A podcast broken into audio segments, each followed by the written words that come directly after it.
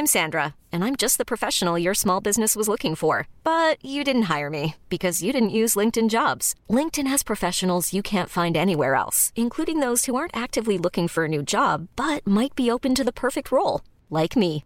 In a given month, over 70% of LinkedIn users don't visit other leading job sites. So if you're not looking on LinkedIn, you'll miss out on great candidates like Sandra. Start hiring professionals like a professional. Post your free job on linkedin.com/achieve today. Escuchas. Escuchas un podcast de Dixo. Escuchas Linterna Mágica con Miguel Cane. Por Dixo. Dixo. La productora de podcast más importante en habla hispana. Hola, ¿qué tal? Bienvenidos a la edición 150, oyeron bien, 150 de La Linterna Mágica, su podcast de cinéfilos para cinéfilos aquí en Dixo.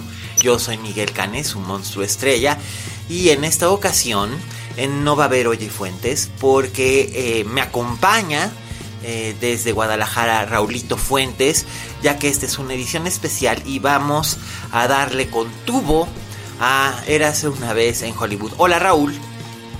Hola Miguel, hola a todos y todas, muchas gracias por invitarme a este programa tan especial porque creo que sí ameritaba que platicáramos tú y yo de esta película porque pues es Tarantino, ¿no? Sabemos que pues Tarantino es uno de los directores más influyentes de los últimos pues, que 25 años. Sí. Y, pues sí vale la pena y dices que con tú vamos a ver si es cierto que, que le vamos a pegar fuerte. Pues la verdad es que, bueno, yo no sé si tú le vas a pegar tan fuerte como le voy a pegar yo. Pero yo le voy a pegar por, en, en- en un cierto aspecto que ya todo mundo sabe cuál es. Pero este. Pero pues sí, digo, es un director polémico y controversial. Y pues, eh, pues bueno, hay que empezar diciendo que esta película es un proyecto que Tarantino tiene ya desde hace algún tiempo. Incluso lo tenía desde antes de hacer Los Ocho Malditos, ya estaba pensando en hacer este guion. Eh, es una cosa que él dice que es así como que su carta de amor al Hollywood con el que él creció. Eh, y, lo puedo entender, de hecho, visualmente la película no tiene falta al respecto de reproducir ese Hollywood de, de fines de los 60, principios de los 70. Eh, está visualmente muy bien lograda, la ambientación está bastante bien lograda, aunque tiene algunos anacronismos que yo no sé si son intencionales o si es porque se le fue el avión y nada más confió en su memoria, porque es muy sabido que, que a, a, Tarantino mm, le da hueva hacer research, hace el mínimo research indispensable. Y cuando tiene anacronismos son básicamente porque se le va el avión. Lo vimos en Bastardo sin Gloria, lo vimos en Django desencadenado y lo vimos en Los Ocho Más Odiados o Los Ocho Malditos. Este, ¿Tú qué opinas al respecto de eso, Raulín? Pues mira, de anacronismos, fíjate que no noté alguno en especial. Digo, sí me puse, puse mucha atención sobre todo en las fechas de los de los programas de televisión en los cuales hace mención la película, como, no sé, La Avispón Verde o Combate o eh, incluso Yo Amo a Lucy, pero creo que no son tan importantes para la historia en sí, como tampoco lo es el hecho de que haya cambiado incluso momentos históricos como lo vimos también en pues en Bastardos sin Gloria, ¿no? Que ha cambiado completamente la historia en pos de ofrecer un cuento bajo sus parámetros. Pues sí, de hecho eso es lo que a mí me eso es lo que a mí me molesta, ya hablaremos un poquito al respecto de ello, pero sí hay que dejar bien en claro que esta no es una película inspirada, aunque está toma hechos reales para como como pretexto, como como como detonador si se quiere, ¿verdad? Este no es una película basada en hechos reales. Ujú, pues no, no, de hecho nomás toma pues este momento importante, el año 1969, un año en el que sucedieron muchísimas cosas en la cultura popular, sobre todo en Estados Unidos, y que, pues no sé, fíjate que a mí eso, esa representación de lo, de lo americano, me parece que está muy bien en la película, me gusta mucho cómo está visualmente representada en Los Ángeles con el cual Tarantino creció, me gusta mucho por supuesto, la música, pues es lugar común decir que la música en las películas de Tarantino está bien, aunque creo que no está tan magnífica como en otras películas de Tarantino. Eh, el que el grano de la película se vea pues como se veía en los 60 también me parece que está muy bien. e incluso los personajes que interpretan tanto Brad Pitt como Leonardo DiCaprio me parecen pues muy al estilo Tarantino, muy caricaturizados, pero muy divertidos, pero el que sí creo que no tiene perdón de Dios pues es el de Margot Robbie, ¿no? No sé si ya con eso quieras tú empezar a... Uy, a ¿ya? Y sacar la espada, sí, desenvaino ya una vez. Ya desenvainé la espada. Hijo, mano, pues a ver, es que la semana pasada les conté quién era Sharon Tate y este les conté lo importante que era para mí. Les conté lo importante que es que la gente sepa que Sharon Tate es mucho más que solo la víctima de asesinato más famosa en la historia de Hollywood. Pero aquí lo que hace Tarantino es una mentada de madre. Es una verdadera mentada, ¿o no? Pues no sé si podemos decirlo como con todas sus letras porque no queremos arruinar la experiencia de los que sí quieran ver la película, ¿no? Pues mira, no diremos el spoilersazo, pero sí podemos decir, por ejemplo, que el personaje está que el personaje en realidad pudo haber sido sustituido, yo, según yo, el personaje pudo haber sido sustituido por cualquier personaje ficticio inventado por Tarantino, que la gente hubiera entendido, ah, está representando a Sharon Tate, pero no tener que usar el nombre, la imagen y todo esto, porque además, este, además en ella sí hay, hay errores, este, hay unos errores bien, bien, este, Evidentes. bien evidentes, porque eh, Sharon Tate tenía ocho meses y medio de embarazo cuando, cuando murió. Entonces a lo largo de la película ella ya debería de estar embarazada. Y, Sí. y aquí hay un aquí hay una laguna que se puede decir, no es spoiler, cuando el personaje de Leonardo DiCaprio se va a Italia y luego regresa y tal. Este que, que ella primero no está embarazada y luego sí, pero además no queda muy claro cuánto tiempo es esa laguna. Además, y esto Tarantino debió haberlo sabido, Sharon Tate solamente vivió como cuatro meses en esa casa. Eh, ella, ella y Roman Polanski tenían originalmente su residencia en Londres y cuando filmaron el bebé de Rosemary, cuando él filmó el bebé de Rosemary, en el, fue en el 67, la película se estrenó en el 68, ellos no vivían en esa casa, en esa casa originalmente vivía Terry Melcher, que es uno de los personajes que tiene un beat part en esta película, y su novia Candice Bergen, que era amiga de Sharon Tate, y cuando rompen Terry Melcher y Candice Bergen, eh, Candice Bergen sabiendo que que a Sharon le gustaba mucho su casa, le ofrece que se quede ella con el contrato de renta. Y Sharon lo toma y por eso se muda a esa casa y sucede lo que históricamente sucede en la vida real. Eh, y aquí como que lo toman todo de que como si la casa fuera de ella y viviera ahí desde antes y fuera vecina de este mono. Y no, no, esas cosas... O sea, a mí, a mí me parece... Oye, son, son libertades creativas, ¿a poco vas a tener problemas con eso si muchas películas eso es lo que nos muestran? No, no tengo realmente problemas tanto con eso como con el hecho de que se desperdicia el personaje. Dime que no lo desperdicia. A ver, sí, este, sin ánimo de meternos como en muchas cosas con spoilers, creo que los dos personajes eh, que sí están basados en personajes reales, pues es el de Sharon Tate y el de Bruce Lee. Sí. Por ejemplo, Bruce Lee que aparece, pues ¿qué te gusta? ¿Tres minutos en la película? Sí. Me parece que está, está muy bien justificada su aparición a comparación del de Sharon Tate, que podría no haber salido, incluso puede haber salido hasta la última escena, te lo platicaba ahí como Claro, fuera el- del aire. que fuera la Y última... sido- ajá, y hubiera sido muy impactante eh, verla y entender y unir los puntos de qué es lo que iba a pasar en ese momento. El punchline, ¿no? Eh, o sea, eh, eh, ahí hubi- hubiera funcionado bien como el punchline de un chiste muy largo, pero hubiera funcionado. Y, y- y ahí todavía lo, pues dices, bueno, dices, ok.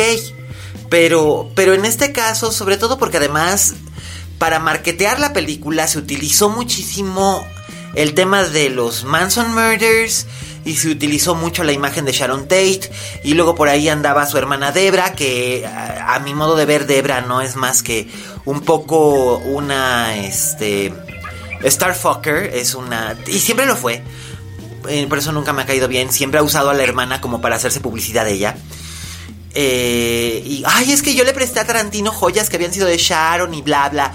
Por ejemplo, a Roman Polanski no le consultó nada, nada. Y Polanski no ha dicho nada. Y ni siquiera creo que Polanski vea la película. Este, y, y- y- la verdad, ah, No sé, pero mira, lo de, lo de Bruce Lee lo entiendo. Además, Bruce Lee y Sharon Tate sí tenían un cierto tipo de relación porque eran amigos, porque él había sido su maestro de artes marciales. Para la película que hace con Dean Martin, eh, la de The Breaking Crew, que es la película que ella va a ver En el cine, sí. en el cine, sí, que, que dices, este, ah, órale. Eh, eh, esa escena, por ejemplo, es muy bonita, pero eh, es completamente sin punto. De hecho, la, la participación de Margot Robbie, que es una muy buena actriz, y ya la vi- lo vimos en Yo, Tonya, lo vimos hasta con ese papel tan desagradable que tuvo en El Lobo de Wall Street, eh, en, hasta en esa serie horrible de Panam. Ella, este, ella, e- ella es una muy buena actriz, es muy capaz, vamos. Logró hacer un personaje tridimensional de, de Harley Quinn, cosa que es realmente muy difícil en una película tan espantosamente barata y horrenda como Suicide Squad, ¿no? Sí, todo esto es verdad. Exacto. Oye, no sé si también valga la pena platicar un poquito, eh, pues de cosas que sí nos gustaron de la película, habrá algo que sí te haya gustado de la película. Ay, la ropa. Como que me quedé con esa duda. La ropa, el diseño de producción me parece muy logrado. La ropa me encantó. Me gustó mucho el diseño de producción, la ropa, el peinado, el maquillaje. Eh, yo no sé qué maquillaje usaron con Brad Pitt, pero realmente se ve muchísimo más joven de lo que realmente es. Sí, sí, sí. Y, y Pues dan- está muy bien conservado también, ¿no? Bueno, sí, también. Y no se ha hecho ninguna cirugía, ¿eh? Ojo. No. Digo, No, no, DiCaprio siempre va a ser el, el hombre con la máscara de nena. Digo, el hombre con la máscara de hierro. Pero, o sea, DiCaprio siempre va a tener esa misma cara y ese siempre va a ser su problema. Pero Pete se ve muy bien, se ve como Robert Redford en los 70. Sí, exactamente. Que yo creo que también Ah, ese es un punto, ¿no? A mí me, me encantaron, la verdad es que me encantaron los personajes de los dos. Me parece que eh, el arco, digamos, narrativo de los dos está muy bien. Es muy cotorrón. Son viñetas. Pues Ajá, parece- Es muy cotorro, ¿no? Son, son viñetas muy bien logradas, muy al estilo de Tarantino de otros trabajos. Sí, Pero, pero... pero mi gran crítica es como, o sea, sí tienes unos personajes muy bien construidos, muy chistosos, muy agradables, pero en el, pero, pero parece que están caminando en hielo muy delgado, no tienen eh, como este peso, la historia no tiene el peso suficiente como para que los justifique como tal. Es que no hace nada eso. con ellos. Exacto. Digo, son tan simpáticos como un perso- como personajes de Taika Waititi, por ejemplo. Es, es más, si yo hubiera visto esta película como una película de Taika, de Taika Waititi, me hubiera parecido una gran película de Taika Waititi, en lugar de parecerme un ejercicio arrogante y masturbatorio, como decías ayer, masturbatorio, de, Quentin Tarantino. Completamente, sí, fíjate que creo que le, creo que le ha pasado eh, algo que pues también decíamos eh, después de Bastardos sin Gloria que se estrenó hace 10 años, sus últimas películas han sido eso, ¿no? Más, como, como que sin importar el género del cual haga la cinta, o sea, puede ser un western, o puede ser, eh, como en el caso de Death Proof, puede ser una película como de persecuciones, o esta que tiene pues de todo, pues los géneros, o sea, no los usa como para contar una buena historia, o sea, es completamente la, la forma sobre el fondo, el, el estilo sobre la sustancia. Y Siempre. eso, ¿eh? Siempre lo mismo, sí, sí, sí. Siempre, sí, sí, sí. Y entonces pues ya, ya no es un Tarantino fresco, ya no es un Tarantino atractivo, porque al final de cuentas tienes a los mismos personajes nomás actuando en situaciones distintas o en géneros distintos y pues ya, ahí ya no hay nada. No, y además, por ejemplo, otra vez está su misoginia buena ondita. Mm, que, que, que ya, ya se volvió.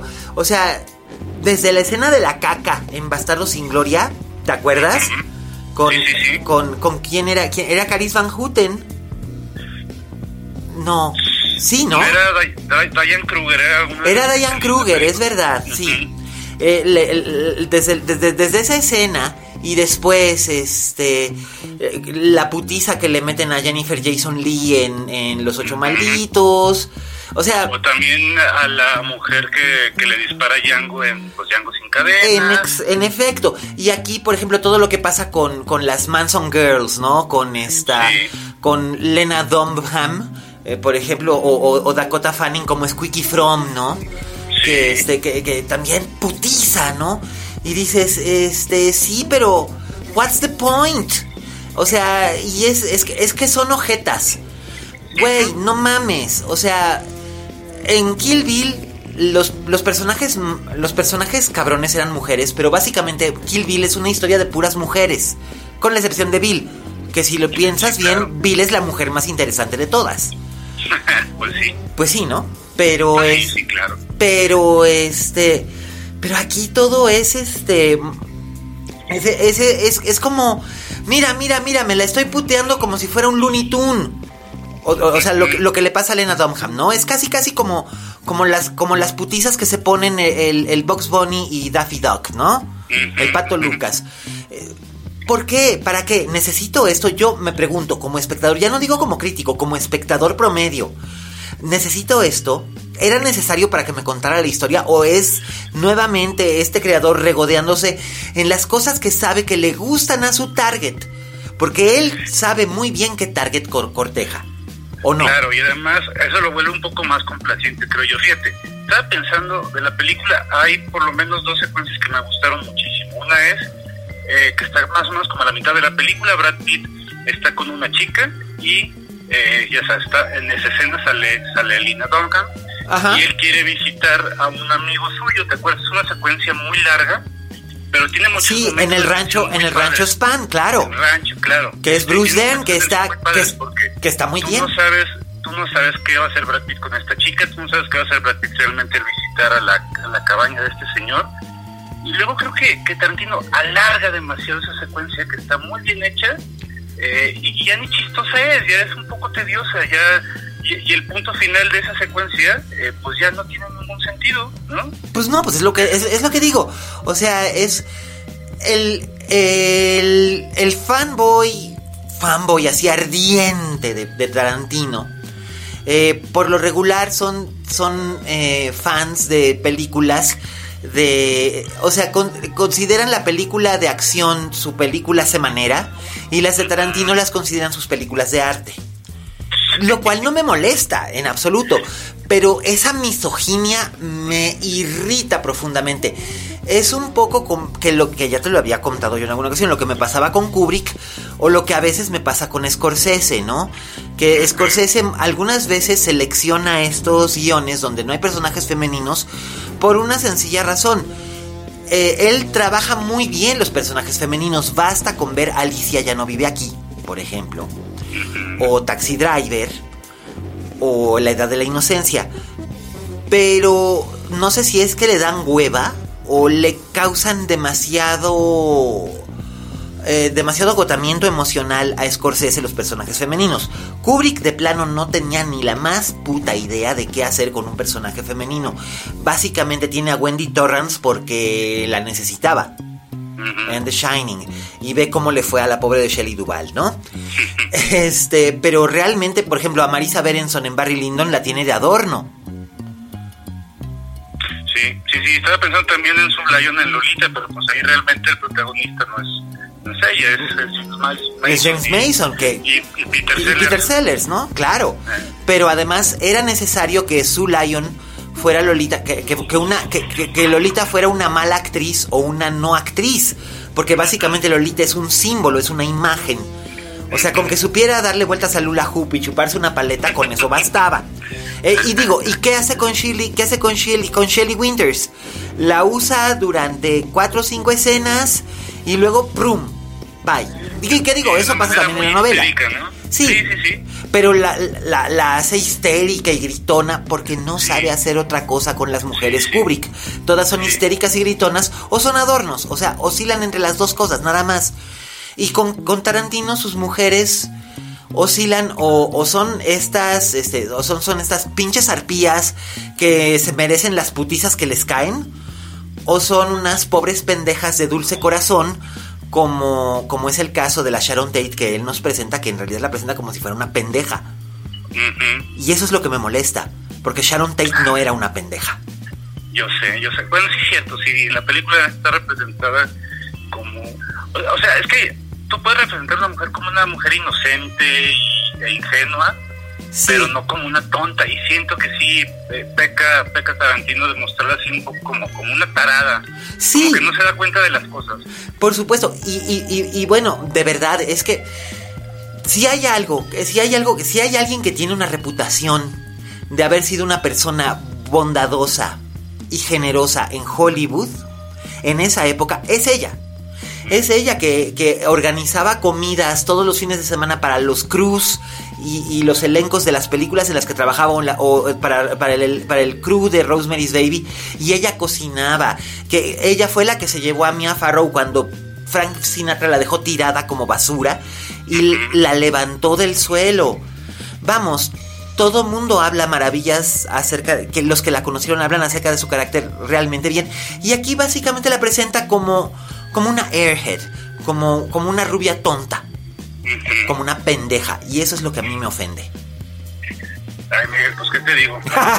no, bueno, a mejor dime tú que eres el crítico de cine más chinguetas de este de, de todo Jalisco y además del internet.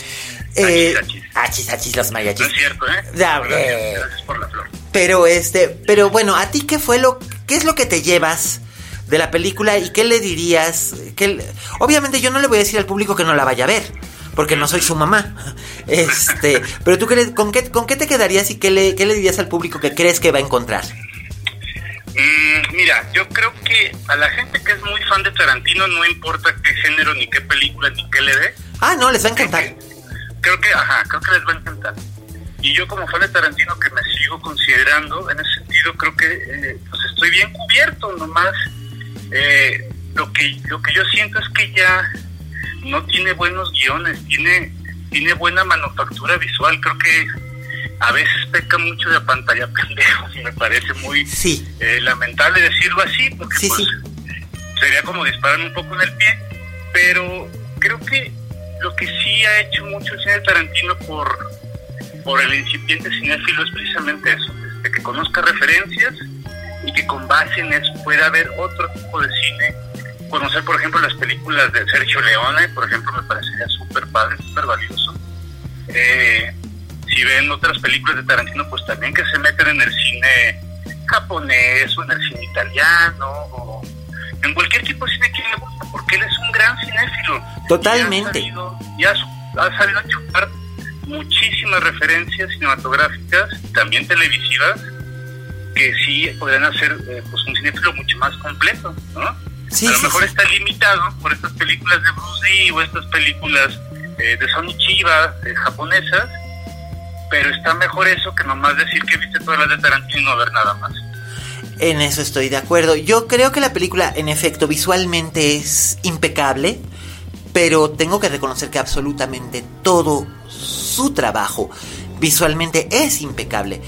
Eh, los obviamente él ha tenido estos eh, shots, estos tiros de cámara en su cabeza por mucho tiempo. Eh, vamos, eso sí se nota, se advierte. Insisto, el guion es la cosa más pedante que, he visto en años. Eh, en realidad la película es, a mí la película me parece ya no arrogante, sino pedante. Me parece, me parece un acto de pedantería que se puede permitir él porque es Quentin Tarantino. Por eso dije antes, si esto fuera una película de Taika Waititi, me parecería una extraordinaria película de Taika Waititi y se lo y le perdonaría, le perdonaría sus, sus, sus aires de mamonería. Pero siendo Quentin Tarantino, me parece que no. No tengo por qué perdonarle absolutamente ningún tipo de aire de, mamonería. Porque finalmente el señor ya sabemos que así es. Es un puto genio, pero también es un pinchar, un pinchar arrogante. Sí, sí, estoy completamente de acuerdo.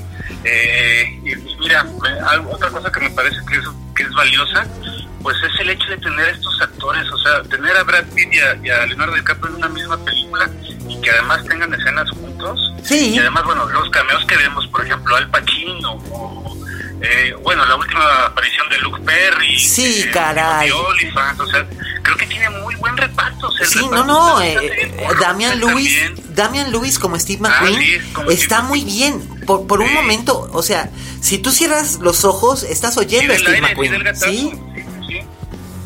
Y pues pues eso, ¿no? Digamos que entonces vayan, véanla, háganse su criterio y luego escríbanos con el hashtag linterna mágica y díganos qué les pareció. ¿Les pareció correcto lo que hizo Tarantino con Sharon Tate o les pareció una mentada de madre? ¿Les gustó? ¿No les gustó?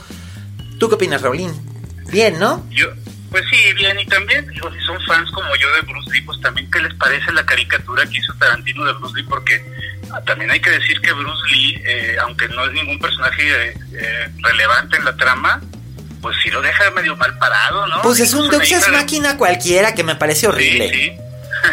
Pero Incluso la hija de Bruce Lee, pues no, no le gustó para no, nada. para nada. Lo- No, te digo, Polanski se mantuvo callado. Le- Debra Tate, la hermana de Sharon, pues nomás porque es un Starfucker. Ahí sí, ahí sí, besándole las nalgas a, a Tarantino. Pero creo que la, creo que la Jessica Lee lo dijo como era. O sea, no. No, hacer las cosas así no se vale.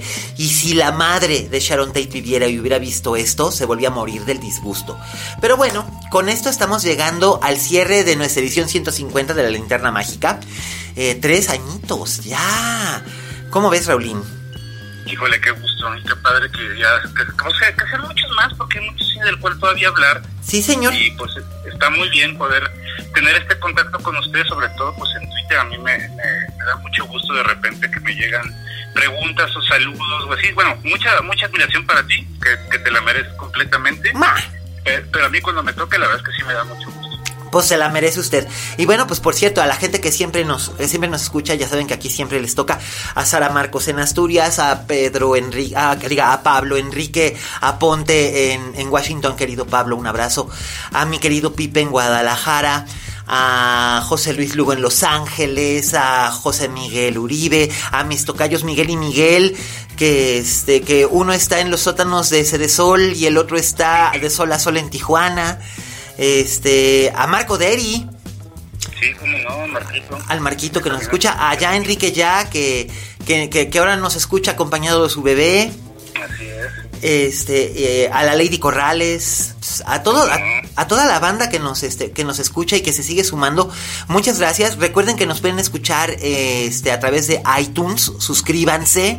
De hecho ya, por ejemplo, hoy se suscribió, este, Mayra Cepeda de Animal MX, este, gracias Mayra. Este, gracias Nando de Oca. Este, pues sigan, sigan suscribiéndose, escúchenos en, en, iTunes, mándenos sus, sus comentarios ahí, califíquenos con, con cinco estrellas, no sean gachos. Este, también nos pueden escuchar en Spotify, en Amazon Music y donde quiera que puedan escuchar ustedes podcast, también en la página de Dixo, por supuesto. Y a Raulín lo pueden también ver en su programa de, de- de Facebook, este, eh, Los Buenos Muchachos, que es los viernes, ¿verdad, querido? Sí, estamos los miércoles en vivo y los viernes es grabado con las reseñas de las películas de estreno. Aunque ahorita estamos en cierre de temporada, pero vamos a regresar muy pronto. Perfecto, pues ya lo saben. eh, muchísimas gracias a Fede y a Vero en, en- en la producción, a Dani por habernos dado Dixo. Y bueno, pues yo soy arroba alias Cane, Miguel Cane, y él es... Yo soy Raúl Fuentes y estoy en Twitter como arroba oyefuentes. Y muchísimas gracias por habernos escuchado. Fue la 150 de la linterna mágica. Gracias por seguirnos sintonizando. Nos escuchamos la próxima semana. Y recuerden, Como dijo la Betty Davis, en este negocio si no tienes fama de monstruo, no eres una estrella. Hasta la próxima.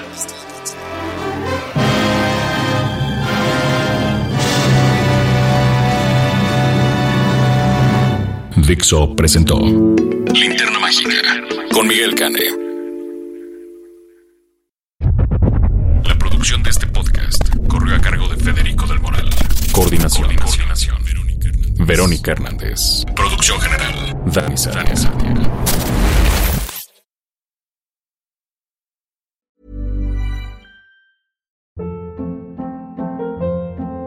Hold up. What was that? Boring. No flavor. That was as bad as those leftovers you ate all week. Kiki Palmer here, and it's time to say hello to something fresh and guilt-free. Hello Fresh. Jazz up dinner with pecan-crusted chicken or garlic butter shrimp scampi. Now that's music to my mouth. Hello Fresh. Let's get this dinner party started. Discover all the delicious possibilities at hellofresh.com.